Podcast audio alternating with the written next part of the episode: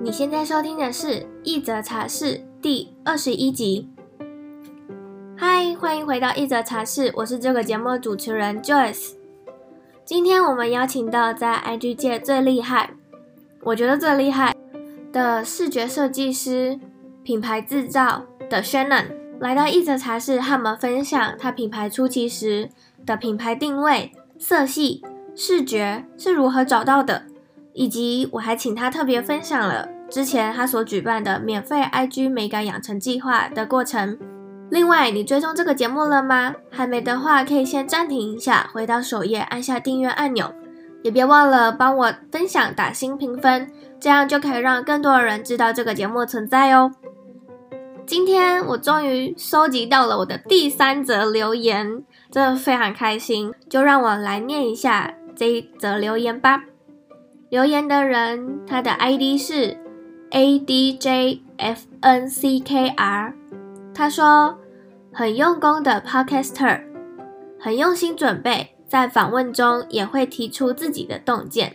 谢谢你的留言，让我可以持续不断的产出更有用的内容分享给大家。在节目开始之前，老样子，我还是想要分享一段话：品牌视觉是让一个顾客可以认识你的第一关。内容再好，你不让顾客进门，他也不会知道你的内容有多好。准备好了吗？我们欢迎 Shannon。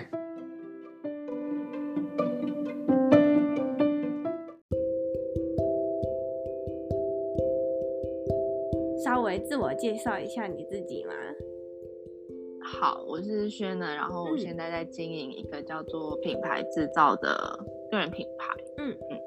然后，因为我以前都是设计系，然后会想要讲这个的原因，主要就是用自己的所学去教别人要怎么打造他自己的品牌吧。因为我发现很多人就他不是设计出身，但是他可能也想要经营个人品牌。嗯，你之前是学哪方面的设计？是平面设计吗？还是？嗯、呃，我的高职算平面设计，我学美工，然后大学是做室内设计。然后出来的第一份工作是做软装。什么是软装？它是一个不用动到你墙面，嗯的，就是它不用打墙，然后也不用油漆什么之类，它就是布置吧，就是像家具还有一些饰品那种可以移动的，像 Lofi 吗？对，但 Lofi 它有做，它有点类似轻装修，因为它连地板也有做。哦，对，那 Lofi 它就可能就比较偏轻装修，就有稍微带到一点可能。工班之类的部分，嗯，嗯，那软装，我之前的那个公司就是完全没有，我们就是布置。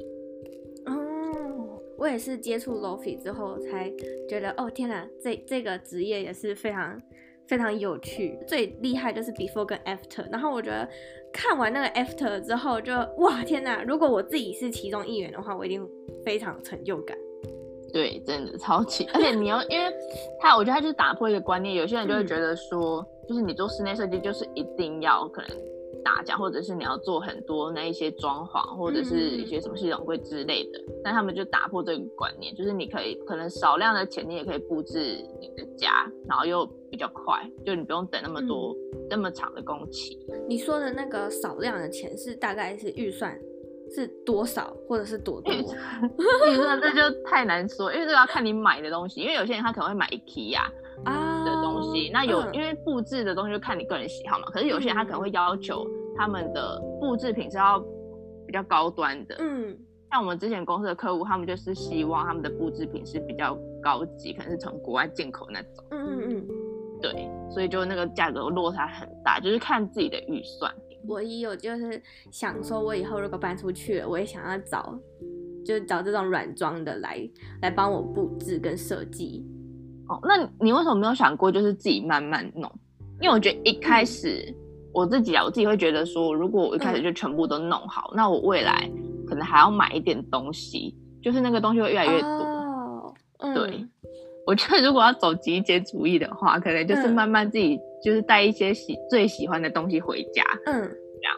对，我我有想过，但是因为我喜欢的风格非常的跳痛。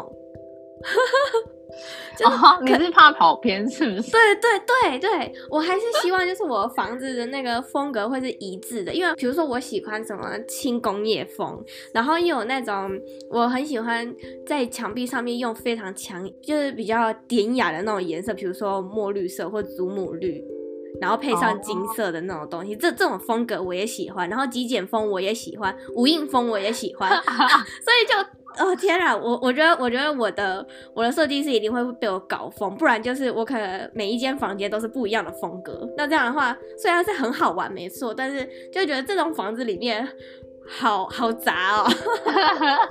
嗯，那可能就需要重整一下。对，我自己我自己可以接受的风格也蛮多的，可是我会想说哪一种是我可以住最久的，就是最舒适的那一种。轻、像轻工业，可能就会还好。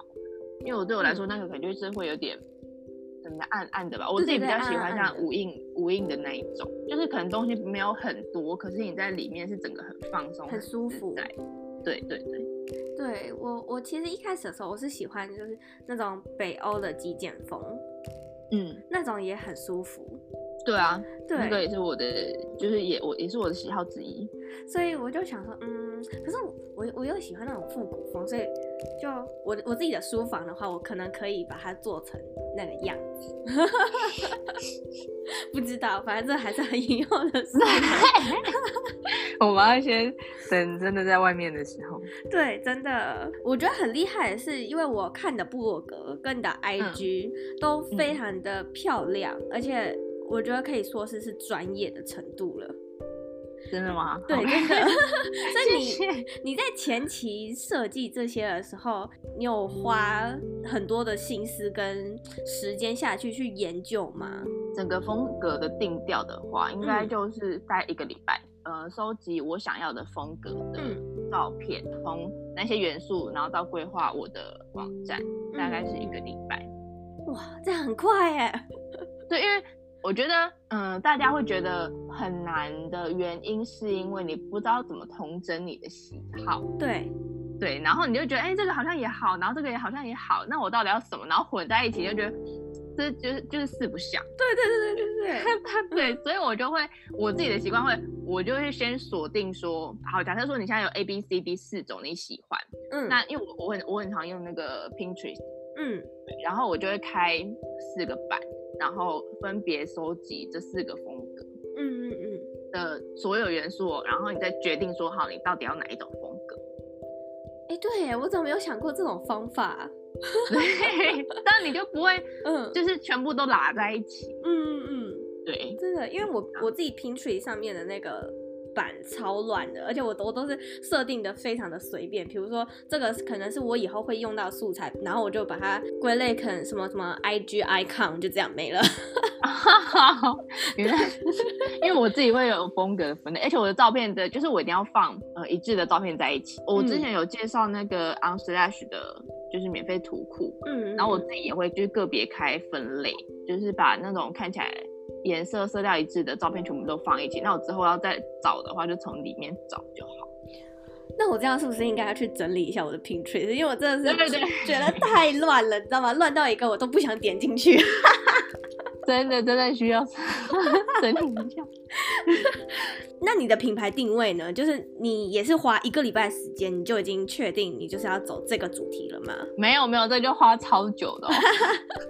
因为我一开，我最最最一开始是在讲自我成长，嗯、因为我那时候就刚好面临那个我的低潮期，就很迷惘的时候。嗯，然后我就想说，因为我那时候就会看一些相关的文章跟书嘛，那我就想说，好，那不然我就把这些整理成，就是整理成文章，那也变在理清自己的一种方式。嗯，可是后来就觉得，天哪，那一阵子。因为不知道为什么，就是讲自我成长的人很多。你在 IG 上随便划，每一个都在讲自我成长，然后就觉得我才二十几岁，天哪！我要怎么，我要怎么搬出什么？我没有什么奇怪的经验可以跟大家分享。嗯，就是我没有什么去环游世界都没有，就只是一个从高职然后升到大学就这样很平凡的一个人。嗯，对，然后我就觉得，嗯，就我觉得以我来讲自我成长，我会讲的很心虚，而且很牵强。哦。嗯，对，然后我那时候就超迷惘，我就跟一个读者聊天，然后他们就他他就建议我说，就他就觉得我明明就会设计，为什么没有想过要教设计这一块，因为他自己也想要经营个人品牌，可是他就是不知道怎么开始，他不知道怎么打造他的品牌视觉。嗯，对。然后他就觉得为什么我不教这个？之后因为我不是架了一个自我成长的网站嘛，就是现在这个网站，超多人来问我说，就是我的网站是怎么设计的？嗯。对，然后就想说，嗯，好像可以，就是好像可以从这个方向去走这样，所以后来才改。然后一个月之后，就是我经营了自我成长一个月，我就觉得就越走越不对，就觉得哎，好像走的不是很很踏实，然后就想要换。然后一个月之后呢，就换了这个主题。但是换了这个主题之后呢，也是有慢慢摸索，说我到底是要以视觉为主，还是要先讲一点我正在学的形象？嗯，对对对，就那个比例就是慢后来慢慢拿捏这样。嗯。嗯，对，所以不是一开始就会很清楚，你是从你慢慢走，然后你慢慢测试哪一个是有用，哪一个是没用，或者是呃你自己真正厉害的是什么，嗯，然后把你厉害的看你的比例要拿捏的多少，这才是慢慢就是慢慢走会慢慢越清楚啊。嗯，我现在还是会慢慢调整，就是有在持续调整当中。嗯，对。哎，我刚刚好像忘记问你说，为什么你想做个人品牌？我忘记忘记问这个问题，然后直接问 这这个问题，没关系，我们我们补回答好吗？好，为什么我想做个人品牌？就是因为那时候很迷惘，那时候你知道我就是室内设计出身嘛，对，而且我为了室内设计这个行业，我大概从我从国中毕业的时候我就决定，好，我要成为室内设计师，那我要先干嘛呢？我要先去磨我的基础功，嗯，所以我就进到高职。然后就这样走了七年哦，就是七年都是为了室内设计这个职业也在努力。结果一毕业就觉得，但是我觉得我好像不喜欢画施工图。对，我就觉得我可以画，就是我也可以画的还不错，但是我就不喜欢每天都坐在电脑前面，然后可能还要去工地，然后还有就是可能要画一些三 D，我觉得三 D 超浪费时间的。嗯，就是那个要画很久，可是你就是为了给客户看你的那个实景。嗯嗯嗯。对，然后我自己觉得很很没效率的一件事情，我就不喜欢。而且看到，就是因为人家不是都会说，你可以想象，就是你的老板或是你的上司，他的现在的样子，就是你之后可能会成为的样子。嗯，对。然后我就不想，我就极度的不想，所以我那时候就整个超迷惘的。然后我就想说，那我还有什么职业就可以不要画施工图，但是又跟 不要画施工图，对，但是又跟室内有点相关，所以才找了软装布置。嗯。对，可是软装布置，呃，我那个工作对我来说啦，因为我自己不是一个很喜欢买饰品的人，就我比较极简一点。就是我的同事他们可能看到饰品都会整个心花怒放，然后我就觉得哈，这要买这个吗之类的，就是我会犹豫。对，然后他们就觉得我总在旁边很冷静，对，然后我就觉得这个好像也没有到是我非常非常喜欢，才觉得说那我之后要干嘛？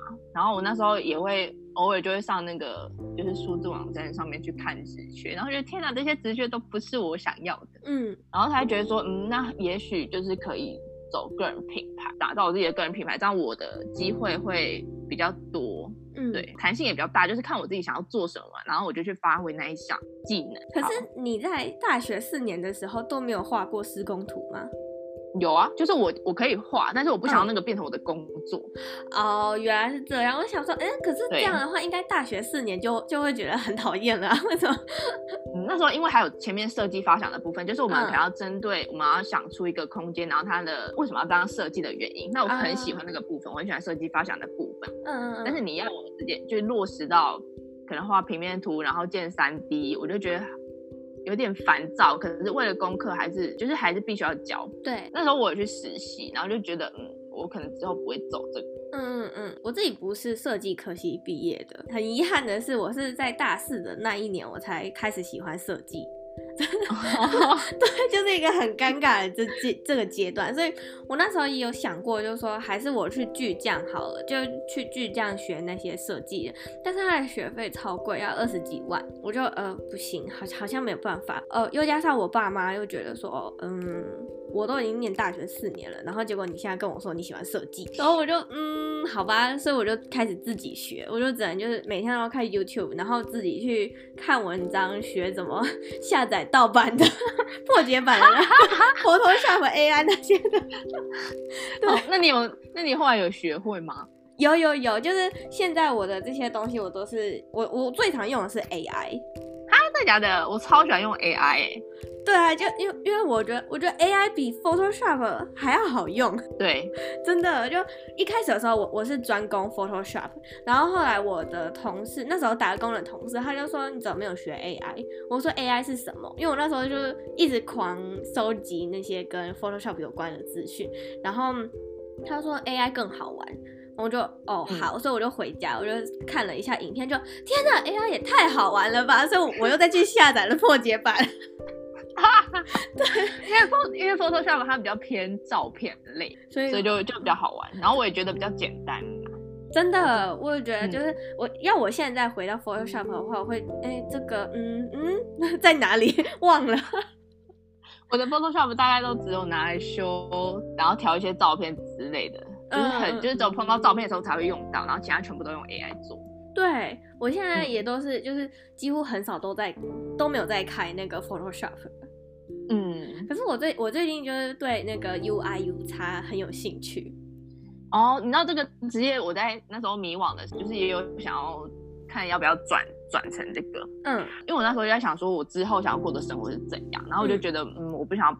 就是被地点限制嘛，嗯、然后也不想要，我超讨厌上下班打卡，就是你就觉得以后好像以后还要这样，然后每天都被关在 那个地方，对，就很烦。对，然后我就觉得，嗯，虽然 UI 跟 UX 他们他们有比较多的远距工作，嗯，可是我就觉得哈，我就是为了要达成那个，然后去做这个职业嘛。可是我是真的喜欢这个职业嘛？对，然后我就觉得，嗯，我觉得我可能不太喜欢，因为 我觉得我现在不太喜欢。就是在传统一般的公司里面做设计，那你怎么没有想过新创公司呢？我觉得不管在什么公司里面，你都是要依照可能客户或者是公司的要求，对，去做设计。嗯，但是我想要做我喜欢的东西。哦，原来是这样。对，而且有时候你在公司底下，他们就是为了要拿，因为你就为了要拿到钱，所以你必须要合乎客户的需求嘛。嗯，对，然后。有时候公司也不会给你太多时间去设计，你你基本上就是你拿到之后就要开始执行，那根本就没有太多时间去做创意的这块。然后我那时候就觉得好烦，我做出来的东西都不是我想要，根本就不是我想要放在作品集的，就只是交差了事的，然后觉得很嗯嗯，对我就不喜欢。哎、欸，我我的我昨天上的那一集就是就是 UI UX 的设计师，然后我们也有讨论到这个问题，他就说。在职场上，这这种问题，然后身身为一个设计师是非常常见的。然后他就说，你就是可以先做老板要的，那如果真的要做成作品集的话，再自己改成自己喜欢的。我就说，哎，我怎么没有想过？但是就还要再改成自己喜欢的。对对，就是。可是你真的有那个时间吗？没有。对呀，你就回家都天哪，好累，然后每天又都有案子进来。就是公司的案子，就天哪，根本就没办法，真的。可能可能只有等你快要离职的时候，才要开始准备作品。那这样又很忙了。对。那你怎么会觉得，就是虽然品牌定位很重要，没有错，但是你为什么也会觉得品牌视觉跟品牌设计也很重要呢？因为我觉得品牌视觉它是别人对你品牌的第一个印象。嗯。就是假设说我们今天想要买衣服，但是我们进到一间。服饰品牌的网站，然后发现它的整个网站的设计啊，甚至是 logo 都就都不太有美感。那我们的第一印象可能就是觉得这个服饰品牌就没有到很专业，它可能就就可能是有点怎么讲，可能刚起步不久，或者是呃品质没有到很好之类的。然后我们就会下意识的关掉它的网站。觉得你的内容好是当然是非常非常重要，因为内容是留住，或者是内容跟商品是留住顾客。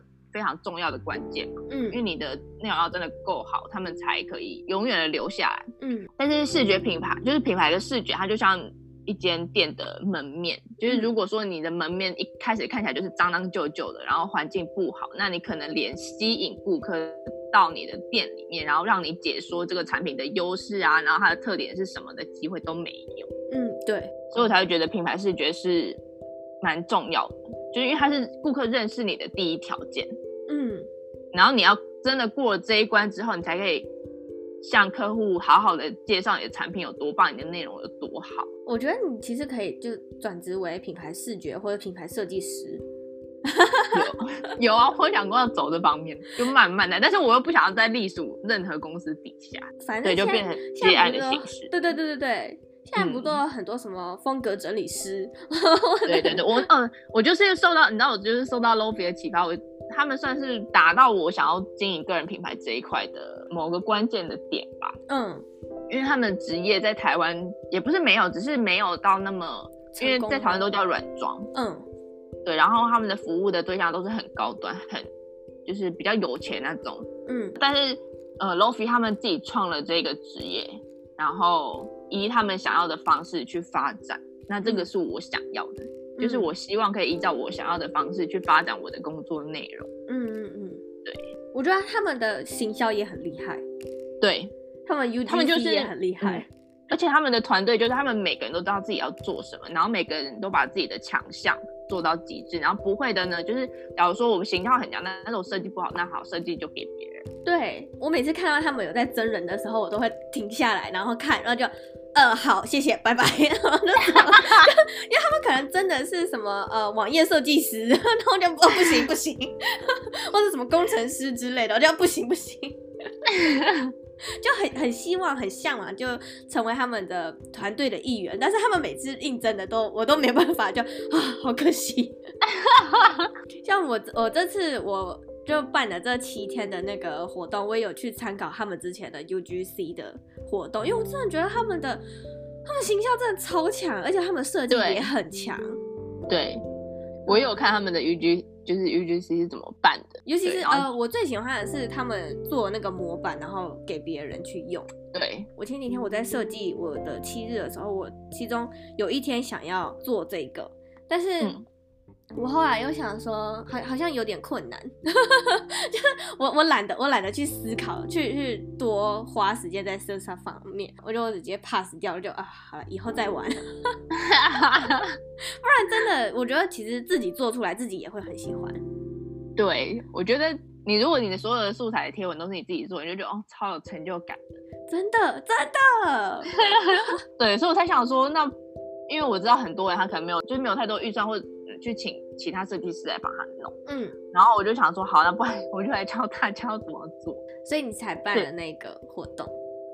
对对对对，那个活动就是最主要就是，我是真的希望他们可以打造出他们自己喜欢的版面，嗯，然后开始经营他们的品牌。嗯，我之前我都是用 Canva 来做的，然后是参加了你的那个 IG 美个养成计划之后，因为其实 Canva 做出来的就没有差异化了。对，看起来就是，可是它是最简单的方式，嗯、就是因为有些人不是他，他没有 AI 跟 Photoshop 吧？对对对，就只能找最简单的方式教你入门。可是如果你想要更进阶、更弹性一点的设计，你可能就要学其他的付费软体。对，对，那这个就是又又是另外一个课程之类的。嗯嗯嗯，对。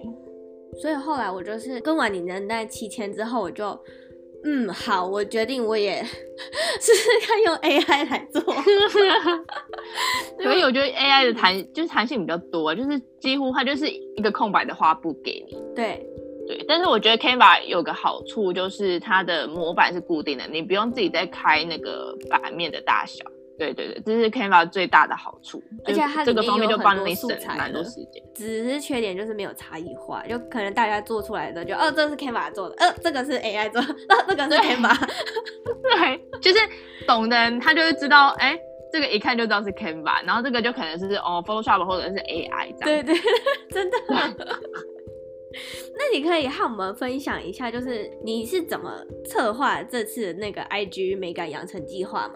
嗯，因为从我之前其实就一直很想要做免费课程的企划，嗯，就那时候就趁着破千的人，就是破千人的时候办了这个计划嘛，嗯，那为什么会从 IG 开始？主要是因为 IG 它就是我最熟悉的平台，嗯，然后也有越来越多人想要透过 IG 去去经营品牌，它主要是视觉跟图像嘛，然后。再加上行销，社群行销，然后我就思考说要怎么样用比较有系统的方式，从一开始的基本观念，然后带到视觉，例如他们可能要怎么挑自己的品牌颜色，然后，嗯，如果是纯照片的话，它要怎么样调成是色调一致的，嗯，然后如果是知识类的版面，它可以怎么样做素材，然后再提供一些资源跟影片给你。我觉得你这次的这个企划真的是非常棒，而且每一天都很重要。对，哎、欸，那是我的精，我的浓缩版。我原本是十天哦、喔，然后我就觉得，嗯，十天感觉大家后来都有点有点疲乏。对。对，然后想说好，那就压在七天，但是我没有规定说你一定要每天给我交作业，因为我知道大家都很忙，就是很多人都还有正职，你可能下班回家大概也才剩两三个小时。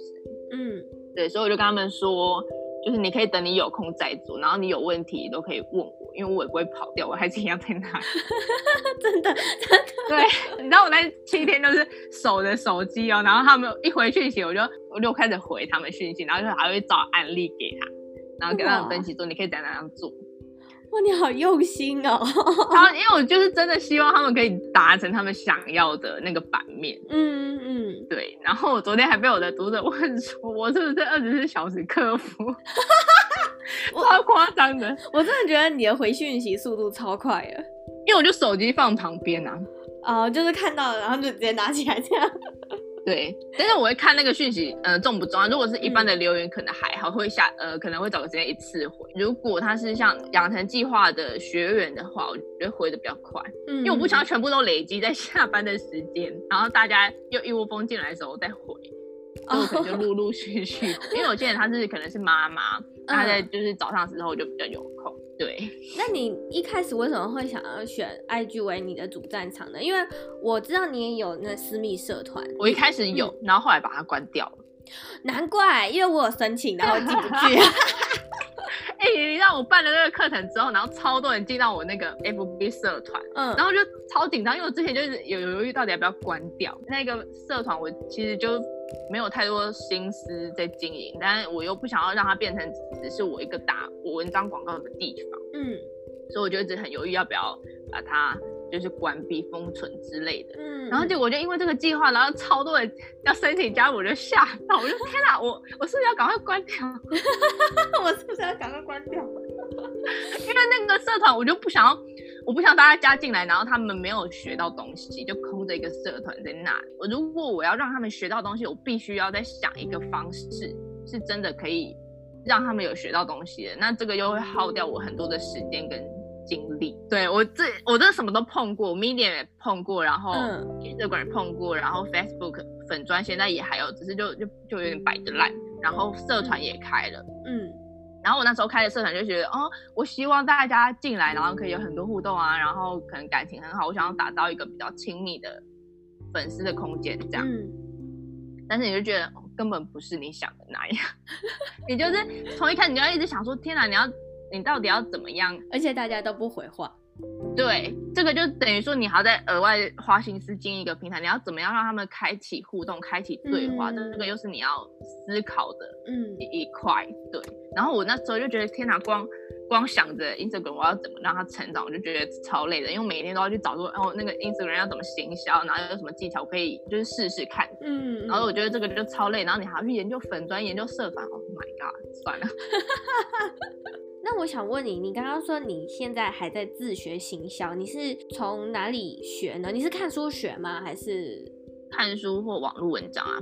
就是免费的资源。哦、嗯，然后对、嗯，主要是这些，然后就是会看一些国外的文章，因为国外的文章它的资讯来的比较快，哦，然后就会试试，就是放在自己的品牌上面试试看。然后我有去上过电商人气的课，嗯，我觉得比较大的收获是他举很多例子，可是很多的观念他在平常的贴文其实就有放。对，那我还想问的是，你学到这些技巧啊，你运用在你自己的不管是 IG 上面或者是部落格上面，你有看到很明显的就是差异吗？你是说有呃有用跟没有用的差别吗？对，对，我觉得 UGC 是最有用的吧。嗯，就是那个七天的美感养成计划，嗯，让我的人数增加蛮快的。有我看到，超快，我就有点吓到，就是我不是破千人，然后才要，我就是因为破千人开始这个活动，结果现在已经破两千。对啊，我昨天看的时候就，哇哦，天哪，我就有点吓到。可是我我真的非常非常非常喜欢这个计划，因为这个计划就我教。别人嘛，然后我开启了一个他们可以来问我的机会，嗯，然后几乎每个跟我聊过天的人，他们都觉得很惊讶，因为他们觉得很像在跟朋友聊天。对，然后我就觉得我因为这个计划跟我的读者们跟粉丝开启了互动，然后加深了我跟他们的亲密度，嗯，是我觉得很开心的一件事情。嗯，因为我觉得大部分他都不敢密一个可能 IG 经营者，真的，我之前不太敢密电商人气，然后我就觉得，哎、欸，他好像可能是很难接近啊，不知道他回什么话，然后有点害怕的那种心态。然后呢，因为我自己在跟粉丝聊天，就是变成说我现在是站在可能人气的角度就是就只是像朋友聊天然后我就觉得他们有些人还会觉得我。有些他们还会打一长串，然后非常的客气的说：“不好意思，我这样不知道他会不会打扰你。然后如果打扰你的话，真的真的很抱歉之类。”我就跟他说：“你不要那么紧张，我没有那么恐怖。”真的对，而且很很很多都会用用敬语，对不对？对对，还会用您哦。然后我我很想跟他们讲说：“你可以不用用你，没关系。”嗯，我这个课程是教课嘛，对，嗯、就就是教他们东西，然后他们就还会再叫我老师。然后我也很想跟他们聊说：“你可以不要叫我老师。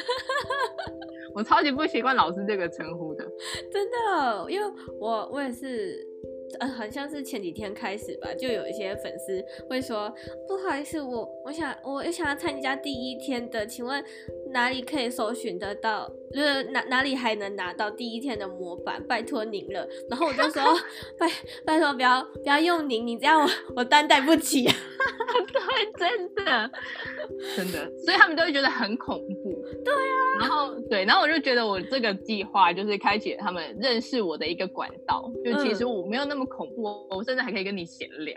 对，所以就他们就会觉得，哎，好像可以跟我像朋友一样聊天这样。嗯嗯，然后就会比较敢回我的呃限动的问答，这是我觉得差异最大的地方。哦、因为我以前我可能开问答就根本就没有几个人回啊，对，就只有平常认识的。嗯，然后我昨天吧，昨天跟还是前天跟一个读者聊天，然后他就说他其实一开始看到就是看到我的那些问答的呃小贴纸，他们也都他也不敢回。然后我就说我知道啊，除非 除非你看到后面有一个人问了一个白痴问题，而且我还回了，你就比较放心的答上你的问题。再问另外一个问题，就是因为我有看你的文章，而且你的文章是非常有条理性的。那嗯，撰写文章的方式这么多种，你自己撰写文章的方式是样才可以写出这种很容易让人阅读，然后又可以知道你到底想要表达什么的方式呢？嗯，我觉得很重要的一点就是你要写大纲。假设说我今天可能要写一篇文章，就最多人问的那一篇叫什么？呃，可能是要不要有个人网站这件事情，嗯，然后你要怎么挑模板，这样。对。然后我就想说，好，那他们可能会问的问题是什么？然后就把它全部条列式下来，然后大概列个三到五点。嗯。对，因为超过五点之后，没有几个人记得住。对。嗯，对对。然后我就浓缩在大部分都是三到五点之内，然后再去顺过。你要，因为我开头一定会有个前言。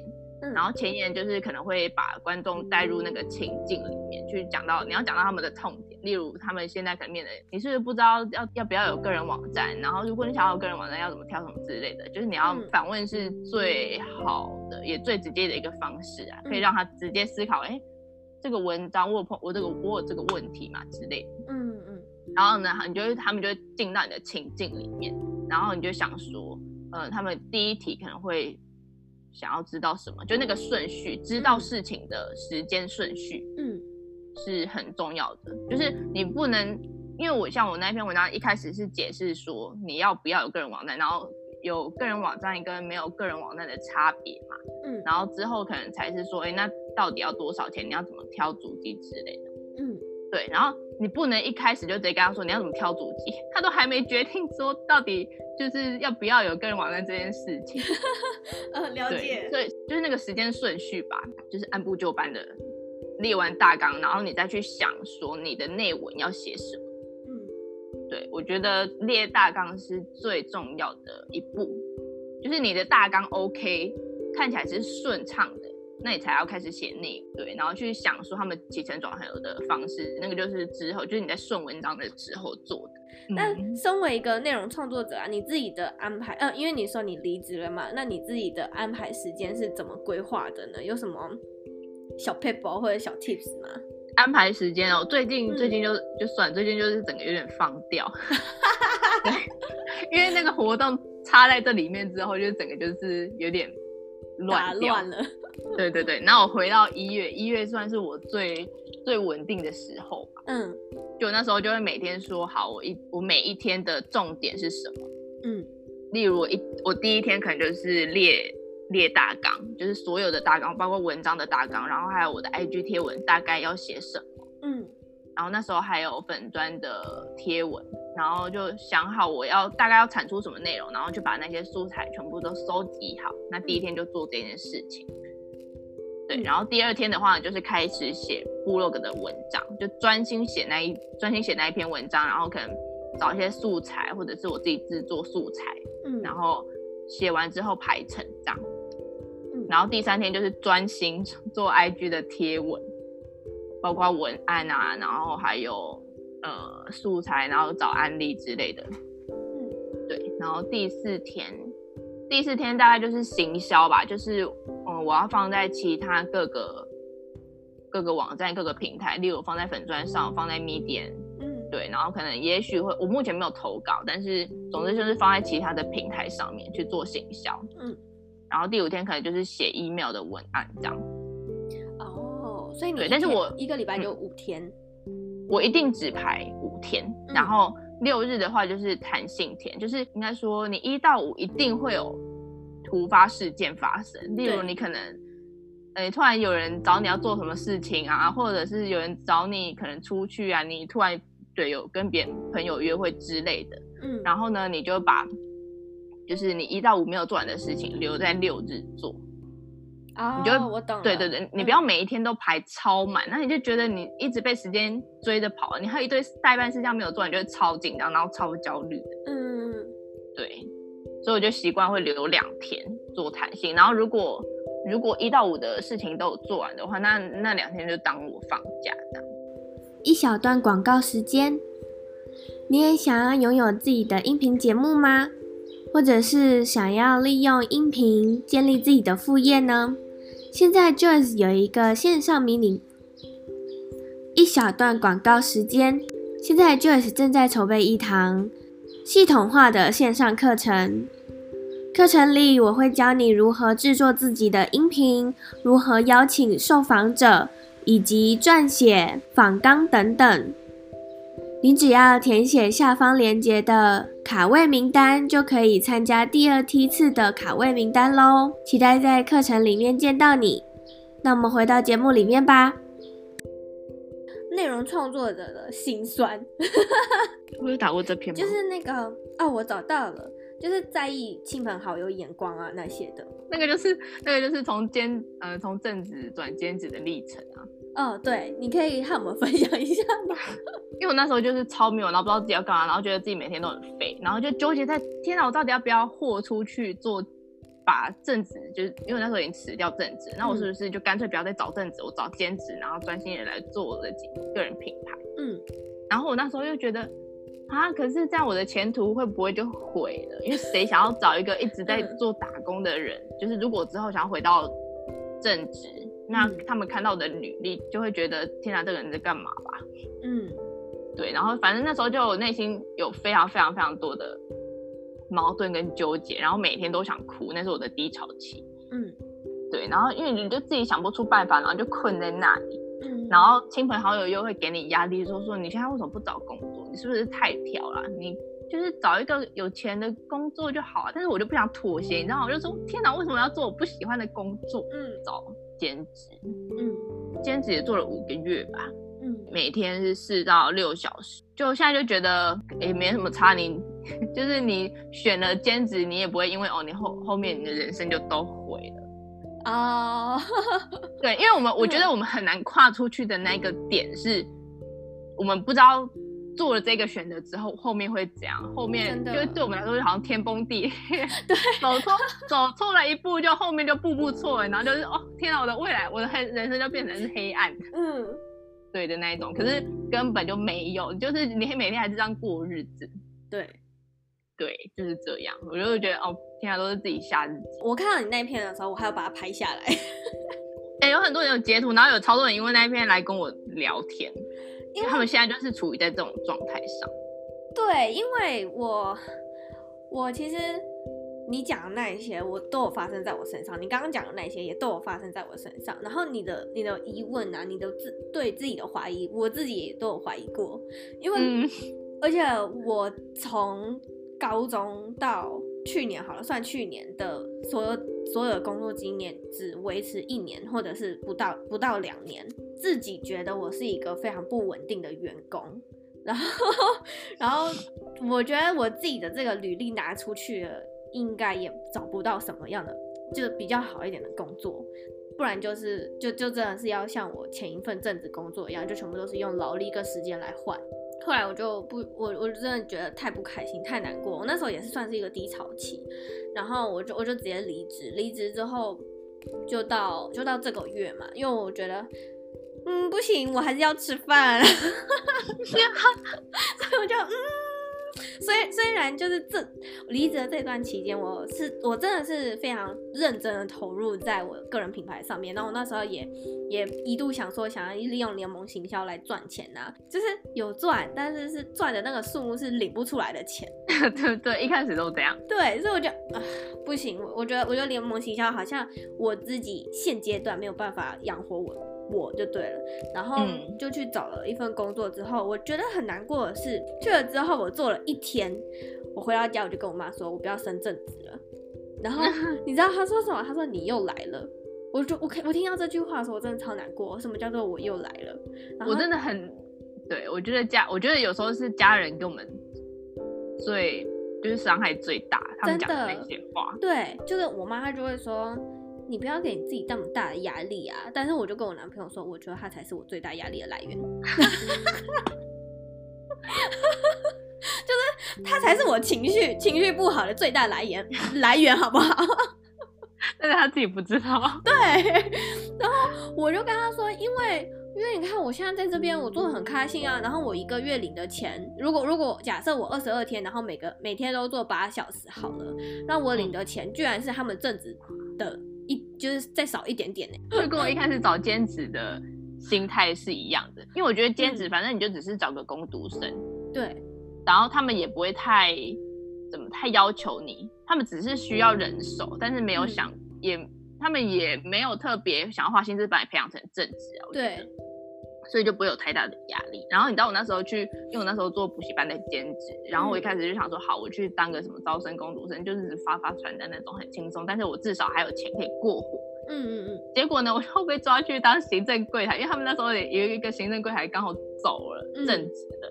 然后我就觉得，因为我那时候工作六小时，然后觉得天哪，我为什么要一个工读生，然后做行政柜台的事啊？对啊，这样这样。就就又又会有这个心声跑出来，对对，我就觉得我只是一个工读生，只是那个，那所以后来才辞职。哦，原来是这样。对，因为我觉得他，呃，他们很很容易，就是你今天去应征是这个工作，可是他给你做另外一个 B 的工作，然后我就觉得这就不对了吧。对，真的，就是我、啊、我拿了多少钱，我就是做多少事。我跟我妈说原因，就说我这份工作就只是为了要养活我自己而已。我主要我还是会把我的主力放在我的个人品牌。然后他后面讲了另外一句话，我真的是 难过到一个不行。我就我从此之后再也不敢跟他讲我个人品牌事了。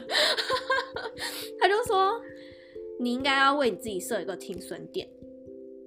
但是你你不你总不能你三十岁了，你还在做这个，然后继续追你的梦想，然后他还是，然后你还你到三十岁还是一个打工仔吧？为什么不行？不 对，是不是很难过？我跟你讲，我没有跟我家人，就是我的呃长辈们讲这件事情，从、嗯、来没有。我在我想要做的时候都没有，我都有跟我表姐、跟我妹、跟我弟讲过，就是同才、嗯，就是跟我年纪比较相当的讲过，嗯。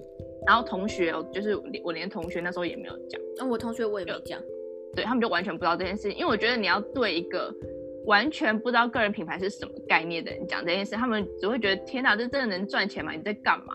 真的，他们就觉得这个是一个没有前途的，就是就是怎么样，好，感觉对我们的形容可能就是好吃懒做，我们就只是想要玩一玩的那种形象，嗯嗯对他们来说。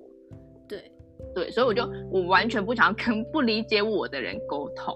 但是你就是因为你你就摆脱了原本那个环境，然后你、嗯、你进到这一个区域里面之后，就觉得你认识很多很多非常棒的人，然后他们都觉得你是有非常大的可能性的，然后非常的鼓励你，你就会被怎么讲被感动，然后你会觉得自己你会非常的相信自己是有可能性的。嗯，对，我觉得这是经营自媒体带给我最大的。怎么讲最大的收获吧。嗯，就是我相信我要做什么事情都是有可能的，我只是需要花时间跟心力去经营。嗯，就是你要让自己逃离那个环境，我觉得对。然后你要帮你自己塑造一个安全的环境，让你相信你是安全的，然后你是真的有办法可以成功。那你的那个信念就是真的会带着你成功。对，真的。对，就是这样。我前几天才要，因为我不是在听你的那个音频嘛？嗯，然后就听到你在跟那个乔西聊天，然后你们就聊到，我跟你讲，每一集音频到后面都会充满了正能量，真的，真的，不觉得很神奇吗？我我我几乎每一集都这样，就会变成都在鼓励大家。对，那可能前前面的主题是是非常专业或者跟职场有关，结果到后面都偏向心灵层面。对对。很开始聊聊自己的那个内心成长，真的。好好好，那我最后一个我想问你的问题是：如果你可以对十年前的你说一句话的话，你会说什么？因为十年前的我刚好是在就是国中要毕业的那个时候，然后那个时候我也跟呃应该是这阵子一样，就是面临一个转类点嘛，就是我要就是我要呃走高职的。学校就不，我要我要去走高中的学校，还知道我要进高职啊。嗯，因为那个传统的观念就会觉得好像高中比较好。对。然后我觉得我那时候就是在克服这个社会价值观，因为我后来选了高职，嗯，而且还是去台北。嗯。然后我就觉得我嗯、呃，我现在跟十年前的我是有点类似的。嗯，对。然后我会想跟他说，嗯、呃。就是很谢谢他当初选了一条跟别人不一样的路，然后我愿意，就是那时候的我愿意去克服那个社会价值观。虽然说现在看起来可能没什么，可是那一步就是呃让就是成就了今天的我吧。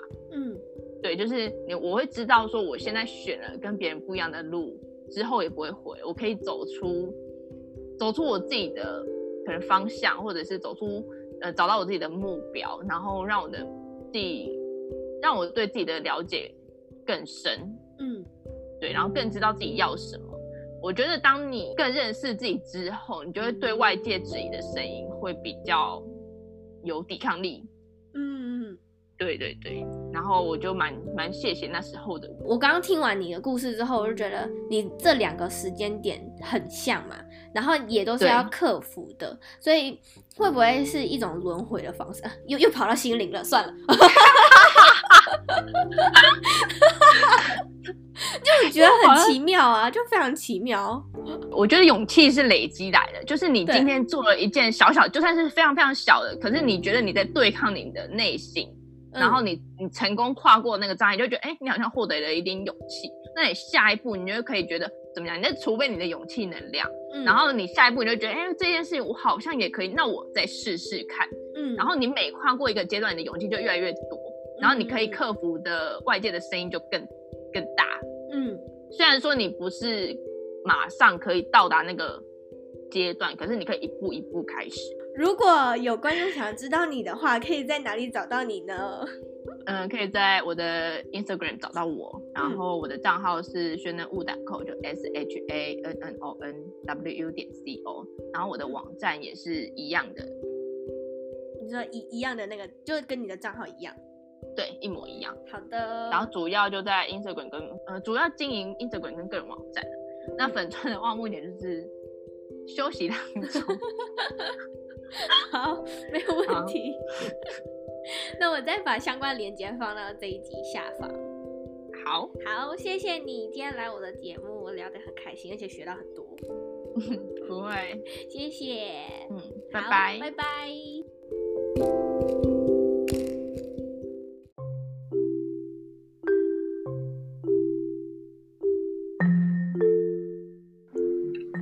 谢谢你今天的收听。